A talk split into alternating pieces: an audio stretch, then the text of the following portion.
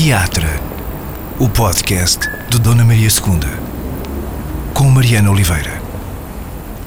Maria João Luís, atriz, encenadora, obrigada por vires uh, ao teatro e ao teatro. Uh, estás de passagem aqui pelo, pelo Dona Maria II para esta conversa no, uh, no podcast e com um pé bom, com vários pés em muitos sítios, mas com um pé para o ensaio onde vais a seguir, uh, onde a conversa é entre o teatro e o fado, uh, não é? Por meio de um, uh, de um encontro entre ti e o Heller Moutinho, com os textos do João Monge. O que é que acontece quando uma atriz e, e um fadista partilham a voz e a alma? É esse o nome do espetáculo. Antes de mais, muito obrigada pelo convite e agradeço muito a oportunidade que me dão.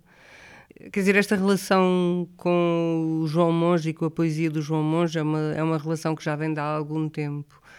Uh, nós fizemos um espetáculo que era eu e a Manuela de Azevedo, uhum. que se chamava A Lua de Maria 100, que na altura foi feito no São Luís e é, foi um espetáculo que me deu imenso prazer fazer, portanto eu fui convidada para fazer a encenação e para participar no espetáculo enquanto atriz e também já era um diálogo entre o fado e o fado falado. Portanto, a Manela cantava o fado, não é? Uh, o José Peixoto compôs a música incidental uh, sob as partituras do, do Alfredo Marceneiro. E o, e o espetáculo resultou muitíssimo bem. Temos um CD gravado e tal, é uma coisa muito bonita. E de repente, a seguir, convidei o João para ele escrever uma peça uh, de, de, de canto alentejano, digamos assim, mas a contar a história uh, das troianas, de Eurípides. E ele optou por, em vez de contar a história em Troia, contá-la na aldeia de, da luz. É? O espetáculo era extremamente bem escrito e ganhou na altura até o prémio da, da, da, da SPA de melhor texto. Quer dizer, esta, esta nossa relação foi, foi, foi, foi sendo natural agora, a, a partir daqui. Entre uh, ti e o, e o João Entre Monge. mim e o João Monge. Uh, e de repente pensou-se em fazer um espetáculo com fado. O Helder também já tinha essa vontade, não é? E o Helder canta muitos, muitos fados do, do João. E então pensámos em fazer uma coisa de fado falado com o fado cantado. No fundo, aquilo que eu faço é uma espécie de fado falado, que também não é bem, mas é uma coisa minha, pronto, não é? A gente anda sempre. O nosso, o, no, o nosso principal objetivo enquanto criadores é, é, é, é deixarmos, de certa forma, uma coisa pessoal, uma coisa. É quase impossível não o fazer, não é? Portanto eu penso que também este fado falado é um fado que é bastante interpretado por mim depois e, e, e será sempre uma coisa única. Uh, o espetáculo vai, vai ocorrer agora no dia 16. Quando, quando nos ouvirem, provavelmente já, quando já, já ouvirem, vão estar. Já, já, vão estar. É como a luz das estrelas, não é? Quando chega já, já é uma imagem de há muito tempo. Mas pronto, é, é um espetáculo que se por acaso ouvirem falar perto, uh, penso que vale a pena ver. O fado é um, é um som antigo na tua vida? O fado é um som antigo. Olha, o meu pai cantava o fado. Todos os natais em casa depois de, de, de, se fazer a ceia, que era normalmente à meia-noite, a partir da meia-noite, lá para as duas, três da manhã, o meu pai cantava ao fado, cantava ao fado, já estava como um copito e tal, aquilo. Saía então, melhor.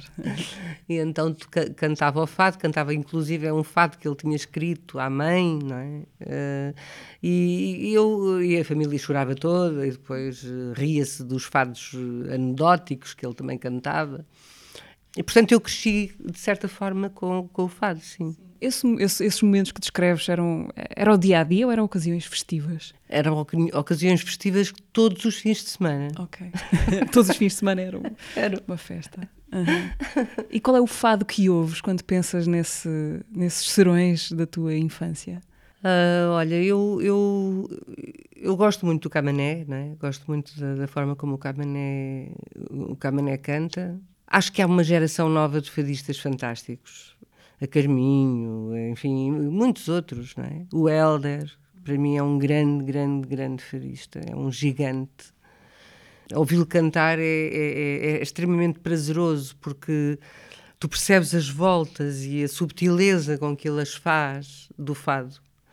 E isso é de uma beleza extraordinária e a facilidade, a facilidade com que ele o faz, que é uma coisa espantosa, não é? A gente fica tipo, como é que este homem faz isto? Quer dizer, como é que este homem canta desta forma?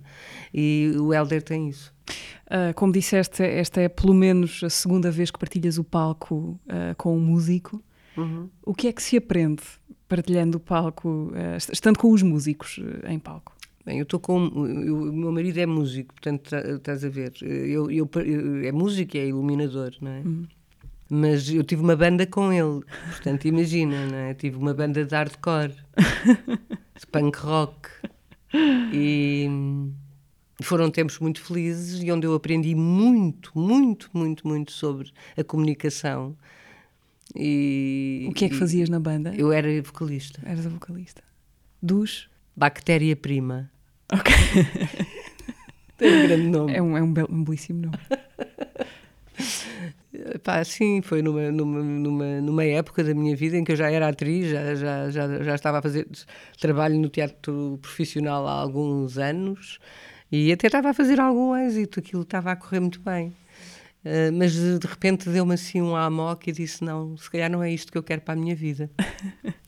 E, e, na altura estava a trabalhar com o Pedro e o Pedro, o Pedro tinha esta... Pedro, o teu marido? O meu sim. marido, sim, o Pedro Domingos. Tinha esta, esta vida mais uh, alternativa, portanto andava com os Netos do Metropolitano, que foi um grupo de teatro alternativo que aconteceu uh, durante os anos 90, princípio dos anos 90, por aí e, e que era um, um, grupo que tinha muito impacto, tinha uma, era uma coisa com muito impacto. Uh, uma coisa onde estava o Miguel Borges, uh, o Alex dos Terracota, uh, e foi com esta malta que nós fizemos a banda. Portanto, nós fizemos a banda, o, no início havia dois vocalistas, que era eu e o Miguel Borges. E depois veio a Paula Cunha Rosa, que vinha direta dos netos do Metropolitano.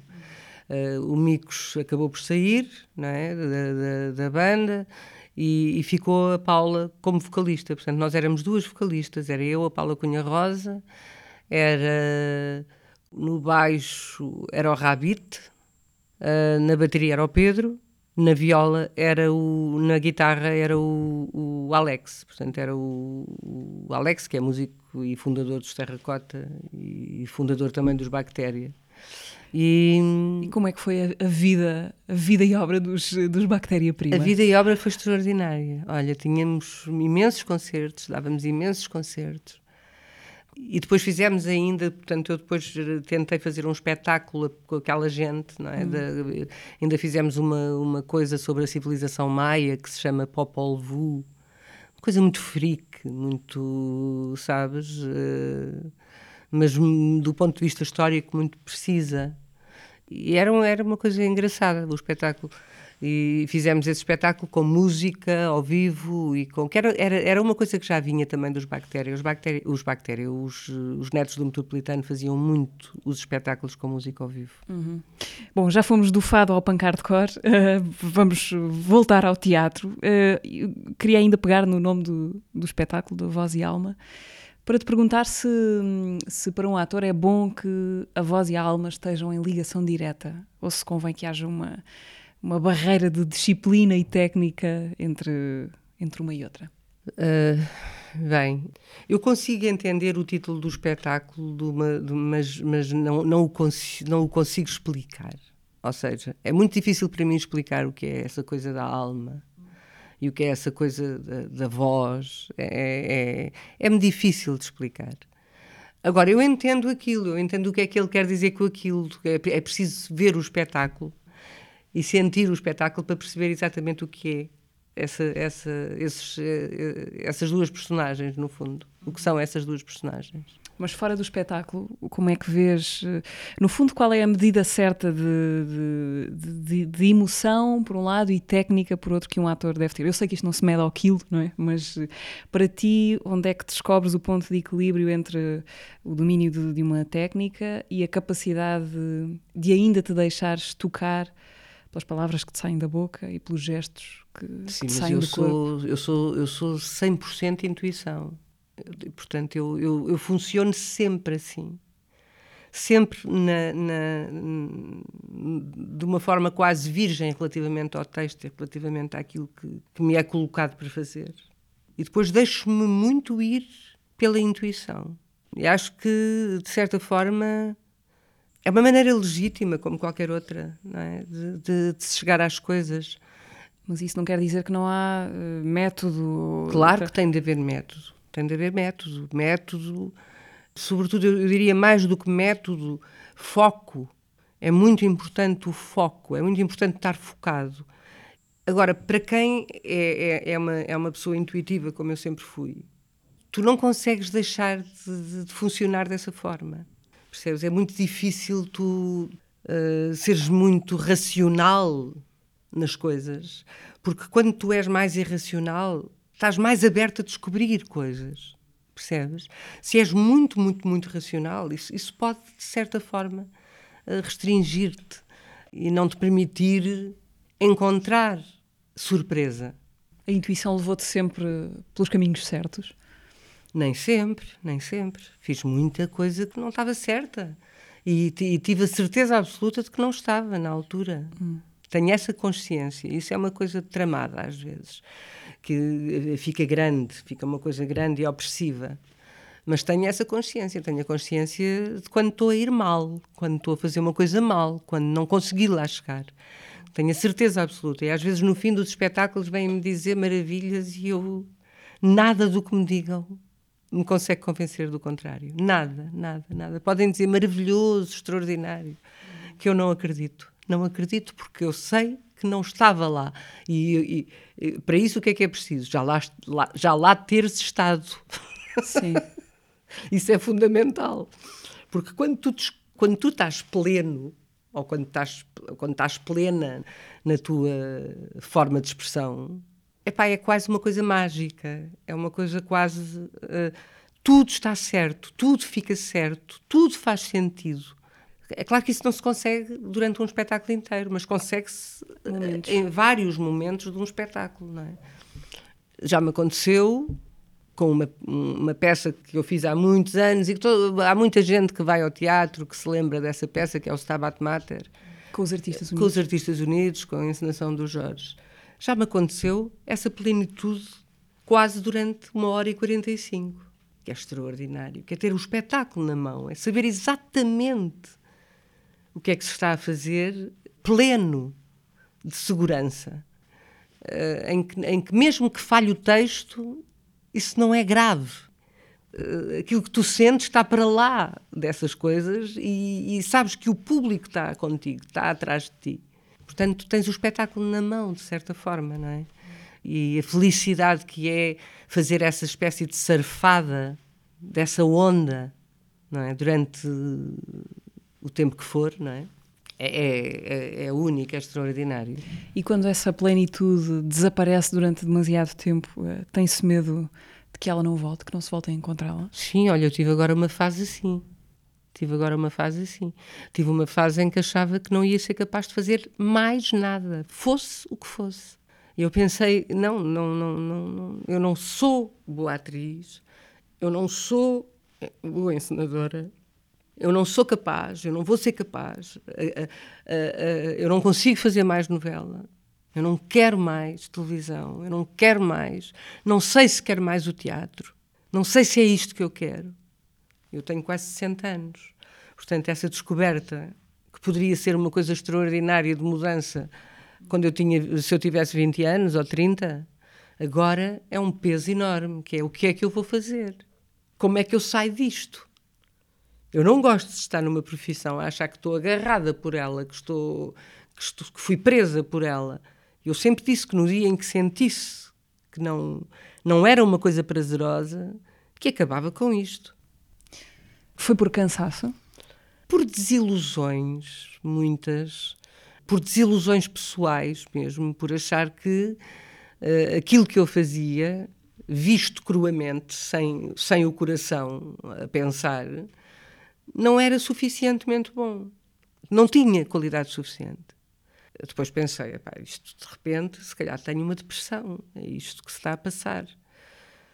E, e, depois tentei perceber exatamente o que era, e sim, seria uma espécie de depressão.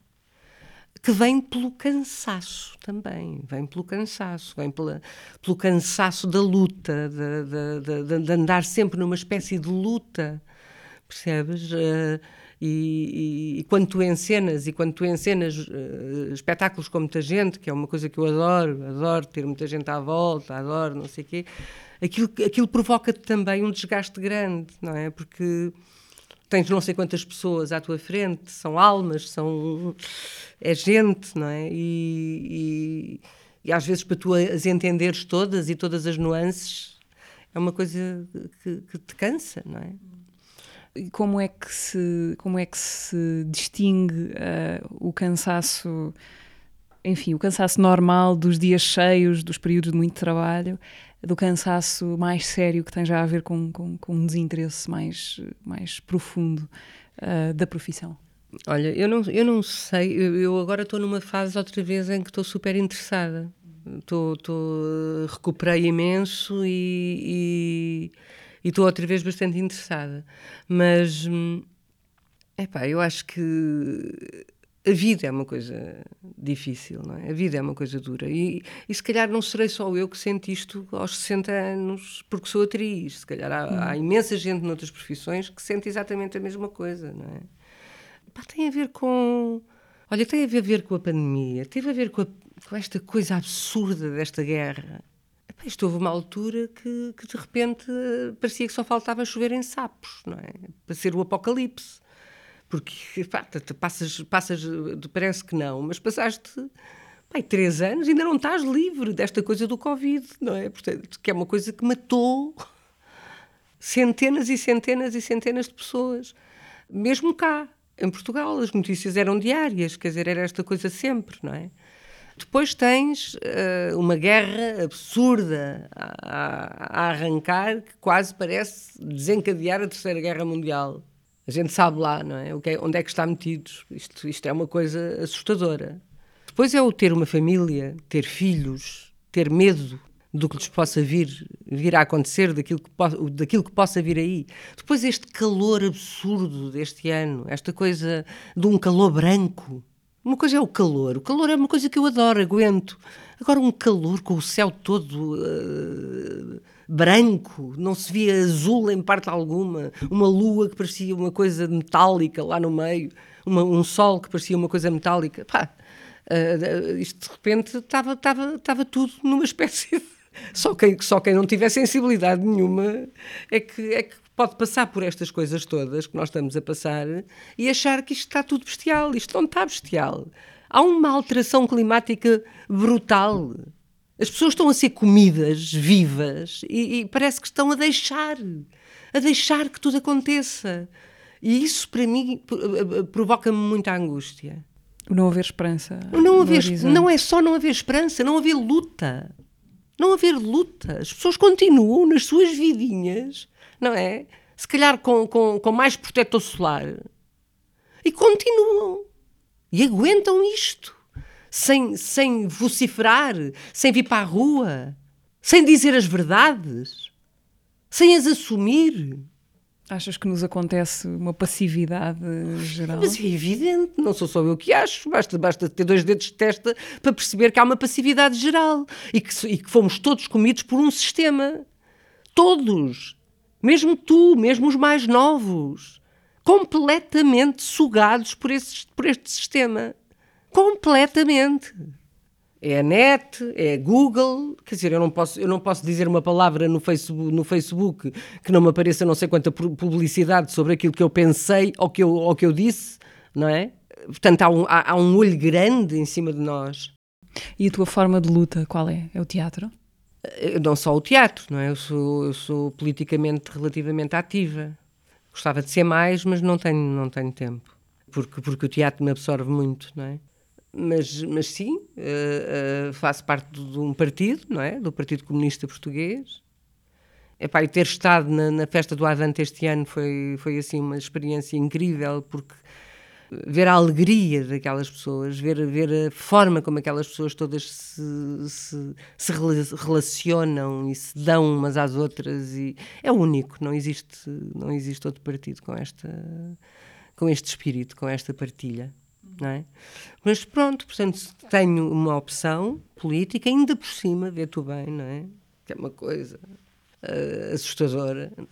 Epá, e, e, e efetivamente aquilo que se me dava a observar era um bocadinho caótico. Portanto, eu, eu acho que tive um burnout por causa disso. Portanto, tive uma, uma espécie de, de, de quebra, não é? Mas neste momento estou, estou, estou bastante mais positiva e achar que as coisas hão de, hão de mudar, porque senão, se nós nos deixamos também ir por estes sentimentos, não, não vale a pena. É uma perda de energia às vezes, não é?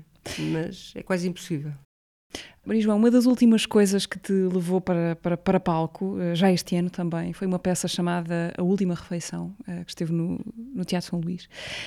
Um, querias falar sobre Brest, não falando sobre Brest, mas falando sobre a mulher de que não se fala quando falamos de Brest. É exatamente isso.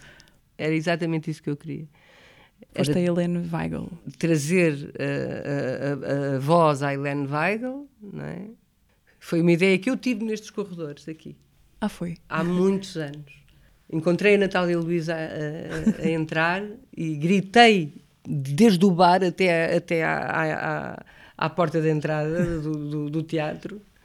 Gritei, tive uma ideia incrível! e fui a correr ter com a Natália e foi a primeira pessoa a quem eu disse que queria fazer a Helene Weigel e que queria colocar o Brest uh, sob o ponto de vista da mulher uh, e que queria contar a história deles, destes dois. Depois o, o, difícil era encontrar quem escrevesse, quem chegasse lá. E, e, encontrei o António Cabrita, que fez um texto absolutamente extraordinário. Pronto, olha, acabei há, há, há poucos dias. Fechei a, a, a, última refeição, mas andei com a última refeição imenso, imenso. Eu adoro fazer monólogos, hum. adoro, adoro ter o espetáculo nas tuas mãos Nas só. Nas minhas mãos. Adoro, adoro, adoro esse, essa coisa do monólogo. Até porque nunca estás sozinho no monólogo, estás sempre acompanhado, não é? Não, é, não acredito nessa coisa da solidão no monólogo. Não, eu tenho ali não sei quantas personagens à minha volta e e tenho o público, portanto eu nunca estou sozinha, não, é? não, não, não, sinto isso. Foi um processo uh, curioso, não é? Porque foste tu, uh, foi uma vontade tua que mobilizou uh, a escrita do texto, mobilizou o encenador, o António Pires, para Exato. dirigir o espetáculo. Quando isso acontece, acontece porque tu, como atriz, querias fazer aquilo ou porque queres que exista um espetáculo? Não, porque quer que exista um que espetáculo que fale sobre isso, exatamente. Não é porque eu quisesse fazer. Eu tenho, tenho, tenho alguma curiosidade sobre a Weigel, gosto muito de, de, já fiz uma vez uma peça de Brest na cornucópia, que era O Homem é um Homem, que me deu muito gozo fazer aquela personagem, e aquela personagem no Homem é um Homem é a personagem que antecede uh, a Mãe Coragem, portanto, depois de, daquela taberneira vem a Mãe Coragem. E diz-se que é a mesma, quer dizer, que no fundo é a mesma figura, é a mesma personagem.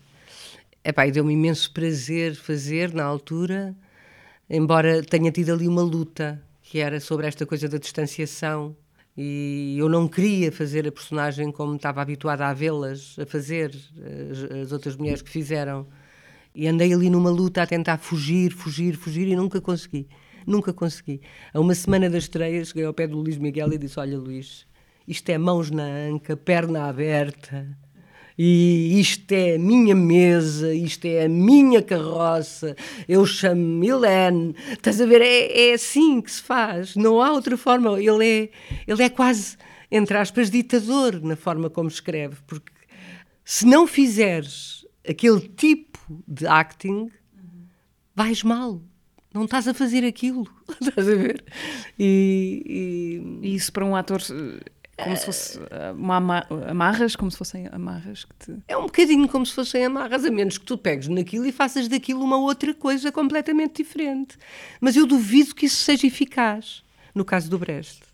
Uma peça de, de teatro é, é, sobretudo, o sonho do encenador ou é também o sonho dos atores? Epá, eu acho que eu, eu, eu, eu trabalho sempre com uma grande abertura com, com, os atores.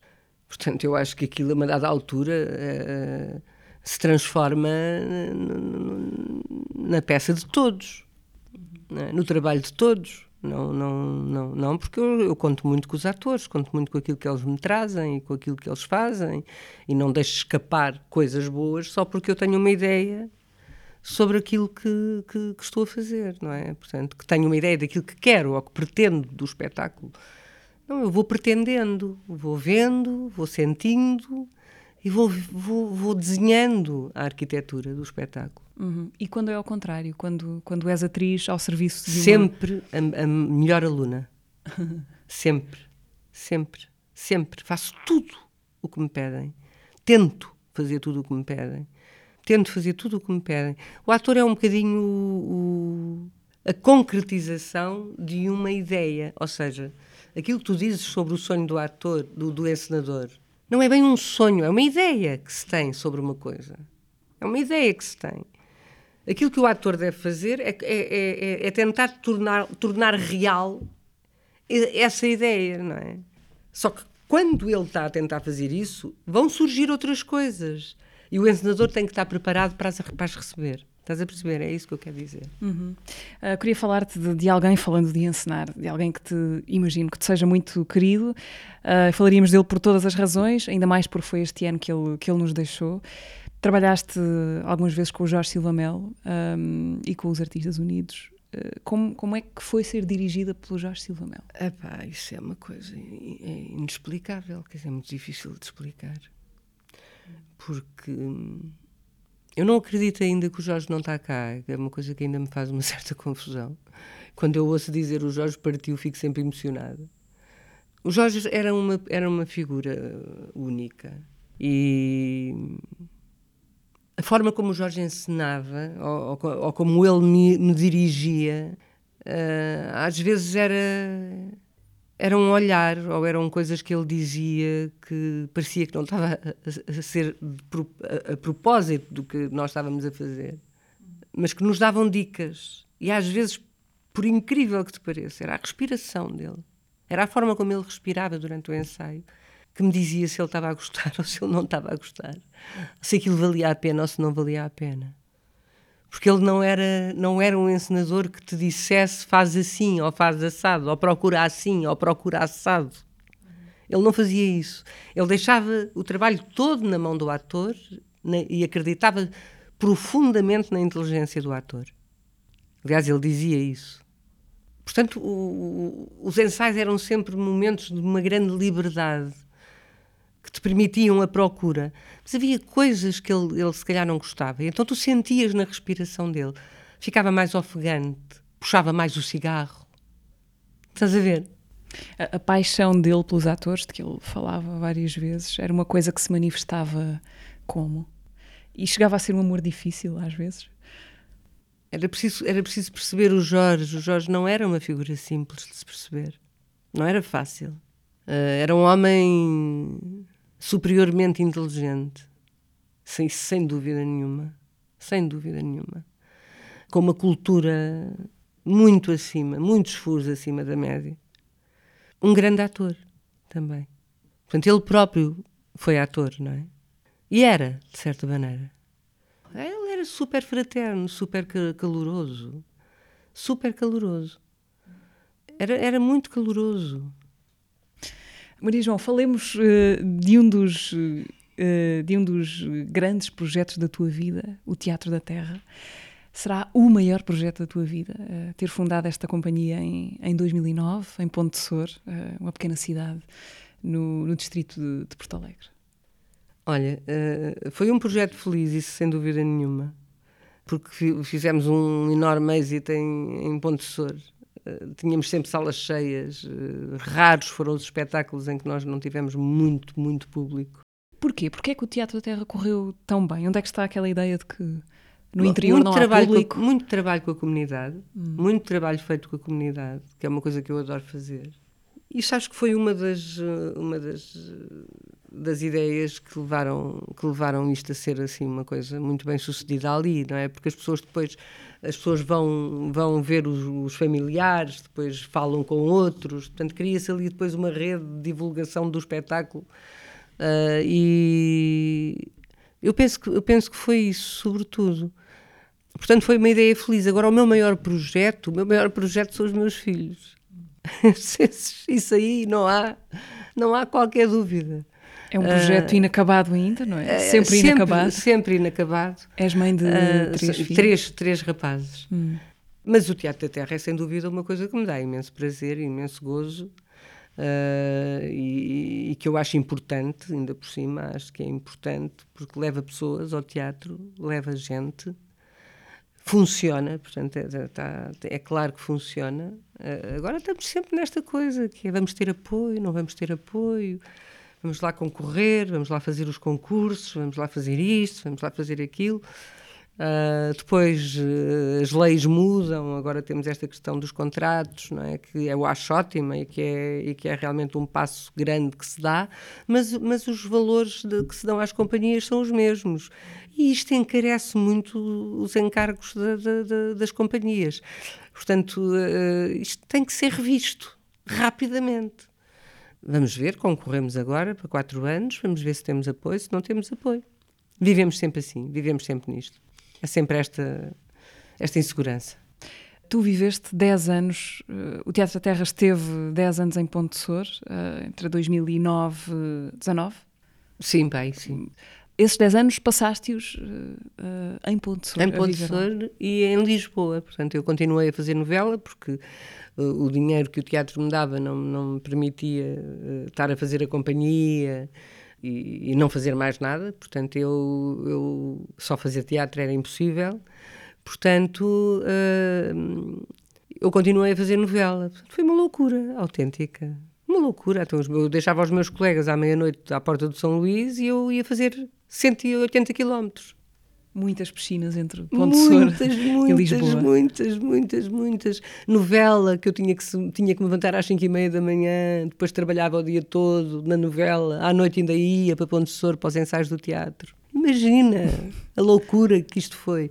Foi uma loucura. Muito trabalho, muito trabalho, mas eu tenho uma capacidade de trabalho gigante. Tenho uma grande capacidade de trabalho. Porque és organizada? E, no meio da minha desorganização sou organizada, estás a ver? Eu consigo falar contigo, é uma coisa extraordinária, consigo fazer umas frases, estou aqui espantada comigo mesmo. Depois de um uh, dia começámos por falar nisso em off, complicado no mínimo. Um dia já complicado, portanto, mas hum, epá, acho que aprendi a fazer uma coisa que é, é relativizar as coisas também um bocado. Epá, hoje está, está mal, amanhã vai estar melhor, portanto é, essa, é esse o espírito, não é? Mas sim, mas adorei fazer o Teatro da Terra. Foi, foi um, um, um projeto que funcionou muito bem ali durante o período que lá esteve. E chegou uma altura em que os meus filhos vinham para a faculdade, portanto já era muito difícil manter o Teatro da Terra em Ponte Sor, porque era preciso voltar para Lisboa, não é? E um dos meus filhos disse: Não, não, vocês se quiserem ficar, ficam, mas eu vou.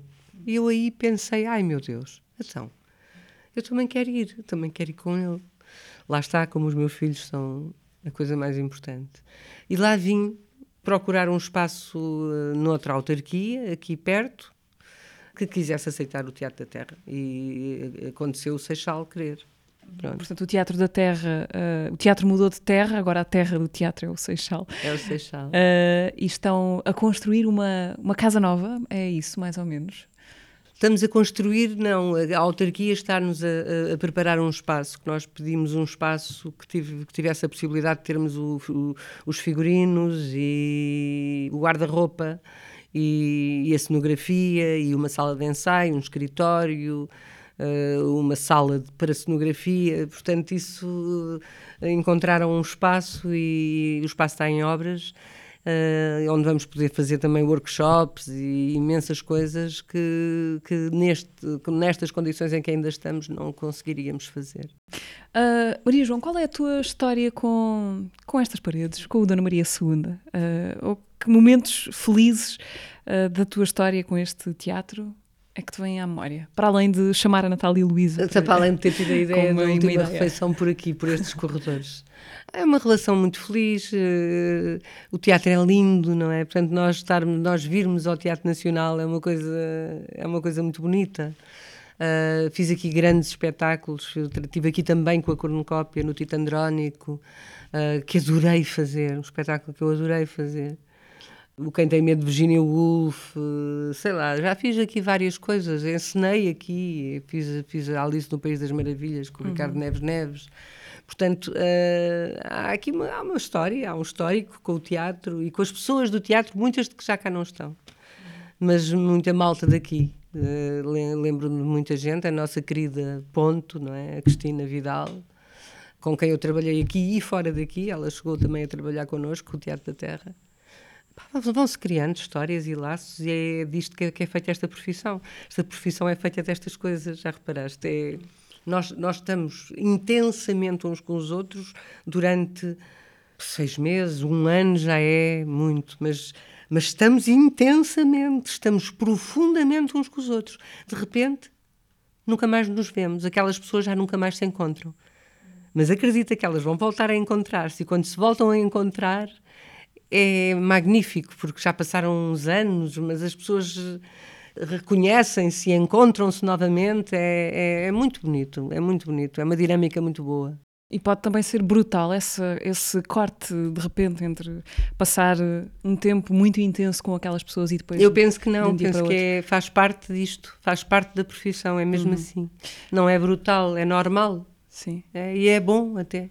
Uh, deixaste a televisão, ou deixaste de fazer televisão, deixaste a televisão em pausa, vou por assim, há coisa de dois anos, uhum. mais ou menos. Uh, não tens apetite de regresso a esse mundo? Às vezes tenho, às vezes tenho saudades dos colegas, da azáfama do estúdio. Foram muitos anos, fiz muitas telenovelas. Foram 30 e tal anos a fazer televisão, séries, novelas, uh, telefilmes, eu sei lá. Portanto, tenho algumas saudades às vezes da azáfama, não é? Uh, mas entretanto realizei um filme, realizei agora com a Pandora Cunha Teles uma, um telefilme para a RTP, que é Os Lobos, do Carlos Oliveira, que há de passar agora nesta série de telefilmes de histórias contadas por mulheres. Uh, e adorei realizar, adorei, adorei, adorei. Gostava de realizar mais, se me fosse possível, gostava de realizar mais, é de realizar mais. Uh, já tinhas trabalhado o Carlos de Oliveira num, num espetáculo, pelo menos, no, Fizeste o Finisterra? Fiz o Finisterra de Carlos Oliveira. Eu adoro Carlos Oliveira. Hum. Adoro. Eu trabalhei com o Micael de Oliveira nesse, nesse, nesse, nesse texto.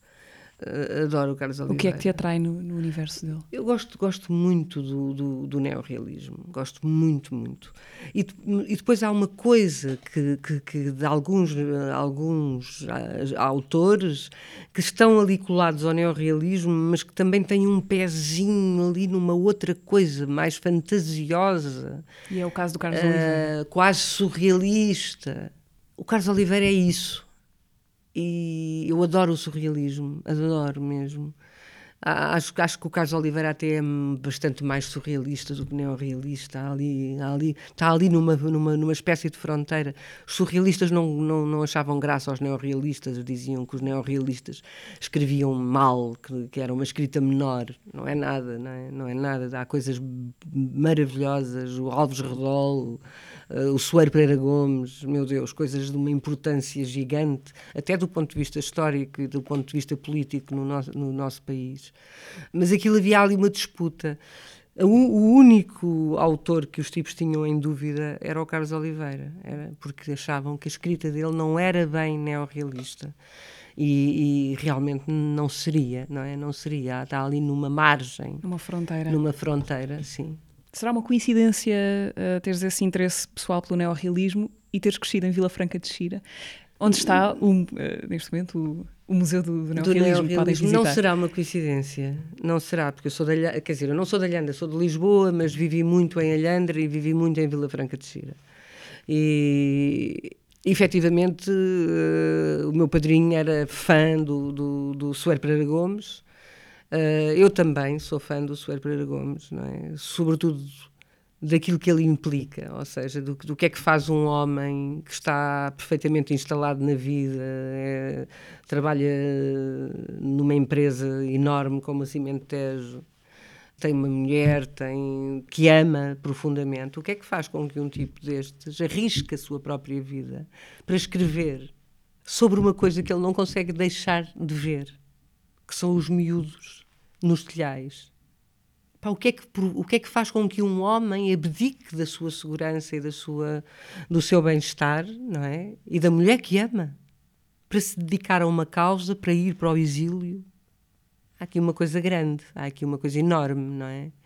Uh, neste pensamento, nesta cabeça. E, portanto, eu sou fã do Sr. Pedro Gomes, o meu padrinho era completamente fã, tinha as edições todas dos esteiros, todas. Uh, e depois do Redol, claro, não é? E de muitos outros. Onde é que te encontras com a tua vocação de atriz? É nessa infância, nesses primeiros anos em, eh, no Ribatejo? Ou é mais eh, tarde? Não, eu encontro-me eh, porque eu queria ir para a arquitetura e então decidi, eu e a minha maior amiga, uh, decidimos ir as duas para António Arroio. Íamos já para António Arroio ao nono ano e depois uh, uh, íamos para a arquitetura ela tinha imenso talento, portanto, qualquer coisa que ela fizesse era maravilhosa. Eu fazia qualquer traço e era um traço, era um risco, estás a perceber? E então eu comecei a perceber que a minha vocação talvez não fosse a arquitetura. a arquitetura. Nem belas artes, nem pensar. Portanto, acontecia que a escola era muito livre na altura, era uma escola de uma grande liberdade. E isto foi uns anos a seguir ao 25 de Abril, portanto estava tudo em. A ferver. É, tudo a ferver, tudo em alta, não é? E eu fui para a escola e comecei a participar em exposições uh, dos alunos de escultura, ou, e então uh, eu dizia poesia, que sempre foi uma coisa que eu sempre adorei de fazer. Foi, era, dizia muita poesia em casa, dizia poesia e de repente comecei a, a, a, pensar que talvez fosse bom fazer performance na rua com, a, com, as poesias. Então fui para o Chiado. Tinha os meus 15 anos. Portanto, aos, aos, aos 15 anos já eu dizia Herbert Welder nas, na, na, no Chiado para as pessoas que passavam e pedia dinheiro. Portanto, as pessoas davam-me algum dinheiro. Uhum. E depois o encontro Foi o teu primeiro ato público? Foi, era, era, mas aquilo era maravilhoso. Eu adorava fazer aquilo, não tinha vergonha nenhuma, absolutamente. Hum. E uma vez fui ter com o Herberto Helder e disse-lhe: Olha, eu ando a ler as suas poesias eh, ali na Baixa, no Chiado. e ele achou imensa graça. Achou imensa graça. E mesmo depois, quando eu já estava a trabalhar com o Jorge Silva Melo, ele era amigo do Jorge, e mandava-lhe mails a perguntar: então a miúda do chiado, está-se a dizer rascar bem? uh, ficou sempre ali uma coisa. E via as minhas novelas. Via, uhum. via o as Herberto novelas. O Herberto. Uau. Uh, Soubeste disso? Uh, soube disso através, através da mulher dele. Ah. Através da mulher dele, quando ele faleceu. Uh, ela disse-me: Sabes que ele via as tuas novelas e ainda dizia a miúda do chiado uh, e isto são coisas únicas pá, que ficam para a vida, não é? A gente fica todos contentes de, ter estas, estas experiências. Quando acontece o 25 de Abril, tu és uma, uma miúda de 10 anos. O que é que é o 25 de Abril para, para essa miúda de 10 anos? Opa, uma explosão de alegria enorme, enorme, enorme, enorme. Uma coisa, para ver as pessoas todas na rua, a alegria das pessoas, a, a força que vinha daquelas pessoas o povo unido jamais será vencido. Coisa linda, não é? Lindo, lindo, lindo. Portanto, eu vivi isso, experienciei isso. E, e eu ainda me lembro de, de, do meu pai me dizer para eu não cantar as músicas do Zeca no, nos passeios da, da, da, da escola, no, nos passeios, nas viagens de estudo, não é? Ainda me lembro disso, ainda me lembro desses, desses, desses, desses momentos. Portanto, eu ainda, ainda tenho a ideia do que é realmente a, a falta de liberdade de expressão. No meio disto, estreias-te profissionalmente na barraca uh, ali pela metade da década de 80. Estavas tu a começar a tua década dos 20, não é? Por aí.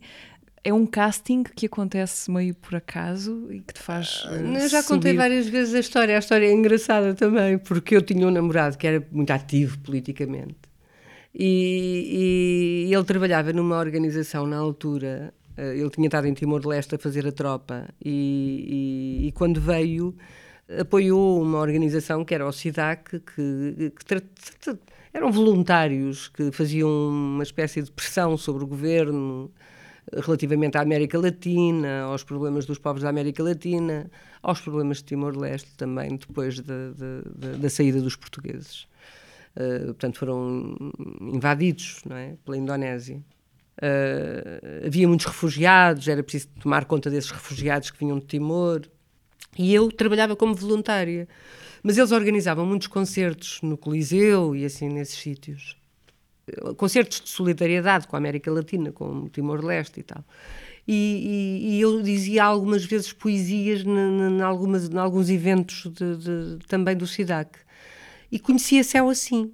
A Maria do Céu Guerra. A Maria do Céu. Uhum. Portanto, a Maria do Céu uh, uh, participou num desses uh, coisas, nós, eu falei com ela. havia um amigo comum que estava no SIDAC e que era comum da, da CEL. Epá, e acho que começou a dizer-se por brincadeira na barraca a quem se portava mal.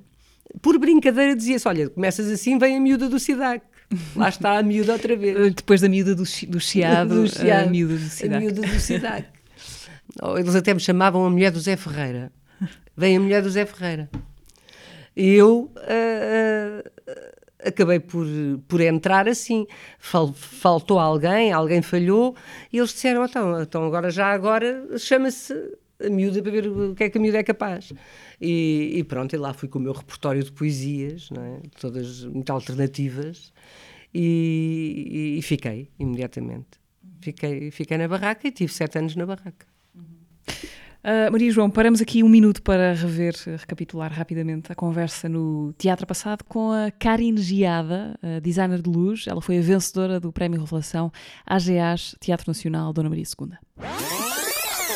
A iluminação é, um, é uma área completamente escondida, não é?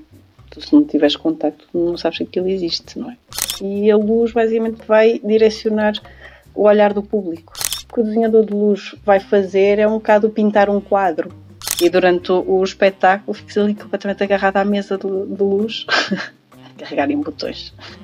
Eu já nem me lembro de me sentar numa plateia a ver um espetáculo. Acho que já, já, é tão hábito de estar, de estar, cá atrás. Não me lembro mesmo quando foi o último espetáculo. O desenho de luz eu associo mesmo muito à, à pintura. Se vis um Turner, tu sabes que é um Turner. Ou um Opera, tu sabes que é um Opera. Não há as pessoas criam uma linguagem, não é? Eu tento trabalhar sempre bastante a cor e sempre hum. em contraste luz-sombra. Acho que isso se vê bastante no meu trabalho. Eu confesso que eu não me imagino a fazer outra coisa na, na vida. É mesmo isto que eu quero fazer. Foi assim com a Karin Giada no último episódio uh, do podcast. Teatro que podem ouvir de novo nos sítios habituais: Spotify, YouTube, SoundCloud, Apple Podcasts e Google Podcasts. Uh, Maria João, gostava de te pedir uma, uma sugestão de qualquer coisa que nos queiras pedir que, que, que façamos. Mas posso sugerir uh, a obra do Corozava, uh, uh, do cinema, não é? E vejam, que são, que são filmes absolutamente, absolutamente extraordinários, o Ran, o Dersu Zala, uh, que, são, que são obras magníficas, é, é, é, talvez o meu, o meu realizador preferido. Maria João, temos, temos aqui no podcast normalmente um momento em que entra uma pergunta deixada por alguém. Eu trouxe o António Pires uh, para te, que te quero perguntar o seguinte. O António Pires, com quem já trabalhaste algumas vezes, vezes, nomeadamente, no, já falámos do, desse espetáculo aqui, no, uh, na última refeição. Então cá vai. Olá, Maria João. Olha, temos que combinar aí uma, um almoço, assim, um jantar. Mas pronto, cá vai a pergunta. Se pudesses mudar o nome do país, o que é que chamarias a Portugal? Acho que é das perguntas mais engraçadas que já apareceram por aqui. O que é que eu chamaria a Portugal? É sei lá. Uma decisão de responsabilidade. Rapaz, só me surge cálido. Tinha alguma coisa da raiz, não é? Do, do Portugal. Hum? Cálido. Quem nos dera. Cálido passaríamos uh, a ser habitantes de Cálido. Cálido. Muito bem. Maria João, muito obrigada por esta conversa. Uh, eu queria uh, terminar, eu gostava muito que tu nos desses, sei lá, um refrão, qualquer coisa dos Bactéria Prima. Lembras-te de alguma coisa? Lembras? Lembro-me, mas não posso dizer aqui. aqui podes dizer tudo, acho eu, a não ser que não queiras. Uh...